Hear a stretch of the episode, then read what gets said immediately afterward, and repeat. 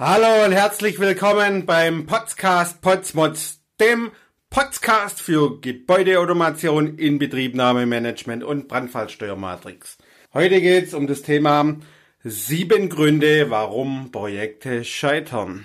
Letztens war ich auf irgendeiner Homepage, bin im Internet gesurft und bin da zufällig drüber gestolpert und da gab's so eine wunderbare Broschüre, die hieß Sieben Gründe, warum Projekte scheitern. Ist aus einer anderen Branche, aber doch ziemlich mit der Baubranche vergleichbar. Ihr kennt es bestimmt alle. Irgendwie, man läuft los, alle sind top motiviert, wir machen das Projekt und wir geben richtig Gas. Ganz am Anfang, Leistungsphase 1, 2, 3, dort sind alle noch top motiviert. Dann steigt vielleicht der ein oder andere Kollege aus, dann gibt's mehr Termindruck, es gibt Unzuständigkeiten oder Zuständigkeiten zwischen Architekt, TGA, Tragwerksplaner, es gibt unklare Vorgaben vom Bauherr, beziehungsweise er weiß noch nicht, wie er sich entscheiden soll. Das verzögert sich alles und zum Schluss heißt es dann, so, jetzt wollen wir in Betrieb nehmen. Da ist der entweder Abgabetermin für eine Planung, wo dann alle so ins Flattern kommen, oder das Gebäude muss zu diesem Zeitpunkt fertig sein. Wie das dann so ist, der Termindruck wird halt immer größer. Ja. So, was sagen die anderen aus den anderen Branchen dazu? Fakt 1, für warum Projekt scheitert, ist unklare Ziele. Also die sagen, die Ziele sind unklar. Jetzt bei uns in der Baubranche ist eigentlich klar, oder? Wir wollen das Gebäude fertig haben, übergeben, das soll gebaut werden, der Nutzer soll einziehen und zufrieden sein. Also eigentlich Projektziel ist klar. Die sagen dann, da können wir das mit einer Smart-Formel machen. Also Smart bedeutet spezifisch, messbar, ausführbar, realistisch und terminiert. Und sagen dann, okay, wenn ich mit so einer Smart-Formel arbeite, dann habe ich eine eindeutige Definition und kann objektiv entscheidend überprüfen, ob jeder noch auf Zielspur ist. Ja, das mag ich zu bezweifeln, weil eigentlich ist es bei uns klar. Und es gibt ganz viele strategische Dinge, warum denn viel Geld und warum äh, viele Personen einfach andere strategische Spielchen spielen auf einer Großbaustelle. Da geht es um viel Geld und deshalb fängt es dort an. Von daher, ja, unklare Ziele kann ich nicht ganz unterstützen. Dann schlechte Führung.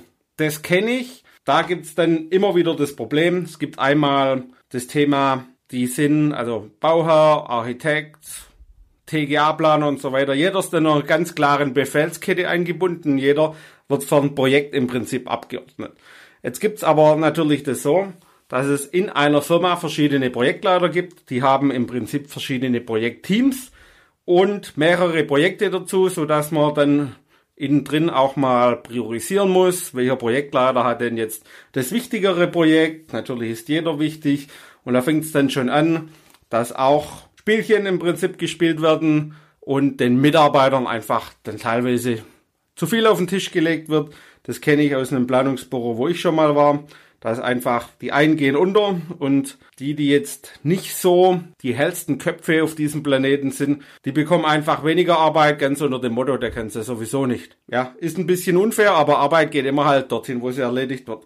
Dann sprechen die hier noch von optimaler Auslastung von Mitarbeitern. Das ist genau das, was ich gerade angesprochen habe. Und was ich immer wieder feststelle bei so Bauprojekten, es fällt eine ganz klare Befehlskette, ganz klare Befehlsstruktur und damit fällt mir eigentlich nur ein, ein Großprojekt, ein TGA-Großprojekt ist keine Demokratie, wo dann jeder sagt, oh, ich habe noch eine Meinung und ich kann hier und da und nein, es gibt eine klare Befehlsstruktur, es gibt Entscheidungen, da haben sich alle dran zu halten und dann rutscht es auch entsprechend durch. Also bei diesem Punkt kann ich mitgehen. Dann gibt's hier noch falsche Tools. Die schreiben immer bestimmt hier noch so das Projekt und die damit verbundene Aufgabenstellung bestimmt die Auswahl, die Methode der Tools und nicht umgekehrt. Kann ich auch so unterstützen. Es geht einfach immer darum, mit welchem Tool, wie passt es am besten zum Projekt einfach dazu. Also wir reden hier von Software. Ne? Viele brechen sich ein ab mit Microsoft, nicht Teams, sondern Microsoft Project heißt das. Ne?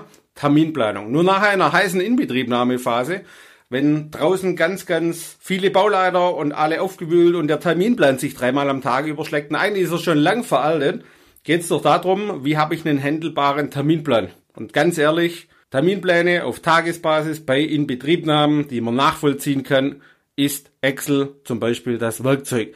Weil da kann ich mal schnell ein paar Balken, Balken schieben, kann ein Team mit zehn Inbetriebnahmeleuten führen, kann das täglich mal kurz eine Viertelstunde abstimmen, was machen wir heute, was machen wir morgen, was machen wir übermorgen. Und ich habe nicht diesen riesen bürokratischen Rattenschwanz, dass man in Project das schieben muss und die ganzen Querverknüpfungen und dann schiebt es mir Termine, obwohl ich das gar nicht wollte.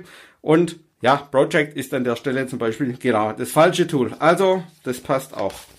Dann das Thema Nummer vier ist mangelhafte Kommunikation. Klar, Projekte sind irgendwie Teamarbeit, jeder macht einen kleinen Teil, aber auch ganz klar, jeder muss nicht alles wissen. Zum Beispiel ein Konstrukteur muss nicht wissen, was macht denn jemand anders mit einer Schnittstellenliste.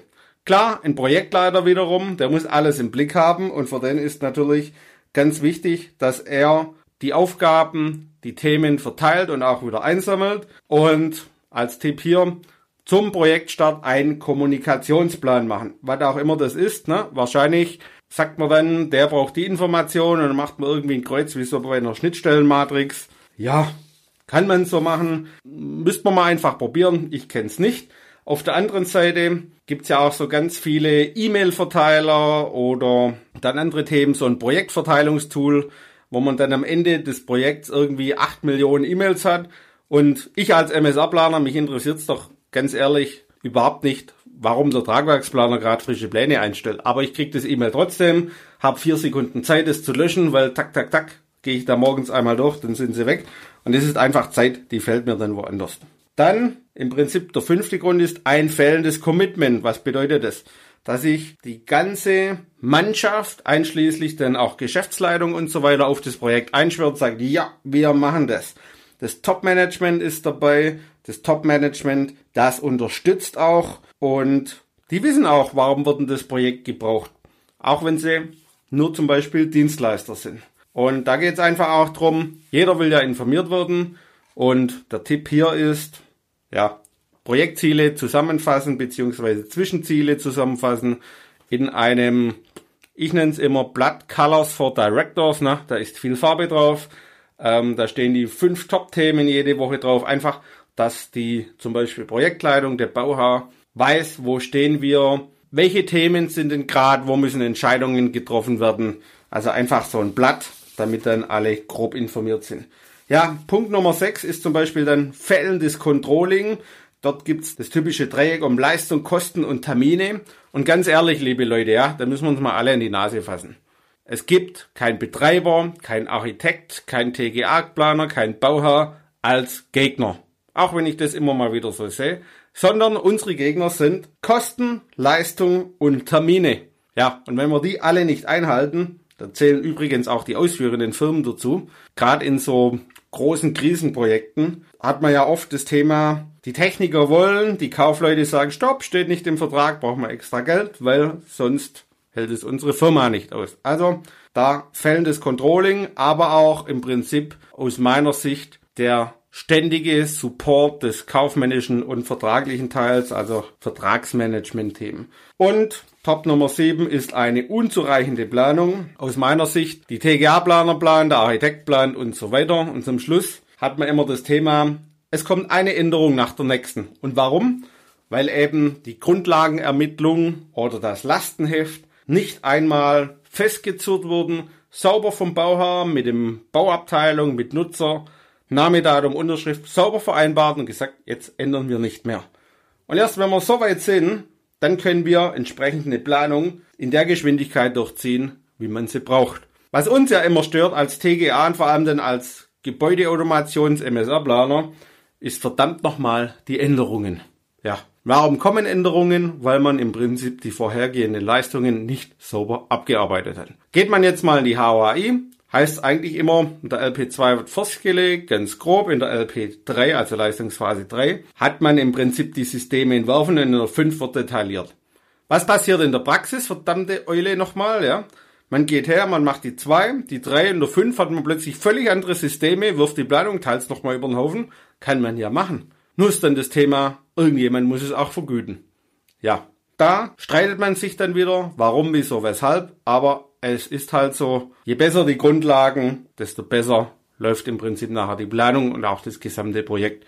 Ja, das waren jetzt die Top 7 aus einem anderen Bereich, glaube IT-Bereich oder sowas, was für Themen, Probleme die haben, beziehungsweise Gründe, warum Projekte scheitern. Und ich habe die jetzt mal so auf Baustelle übertragen, Projekt übertragen. Das ist das, was meine Gedenken dazu sind. Ja, wenn es Ihnen heute gefallen hat oder euch gefallen hat, dann schaut mal bei uns auf der Homepage vorbei unter www.buildingswatteam.de. Da kann man uns kontaktieren wenn Sie Themen haben um Planung von Gebäudeautomation, Inbetriebnahmemanagement und Brandfallsteuermatrix. Ja, in diesem Sinne, vielen Dank fürs Zuhören und bis zum nächsten Mal.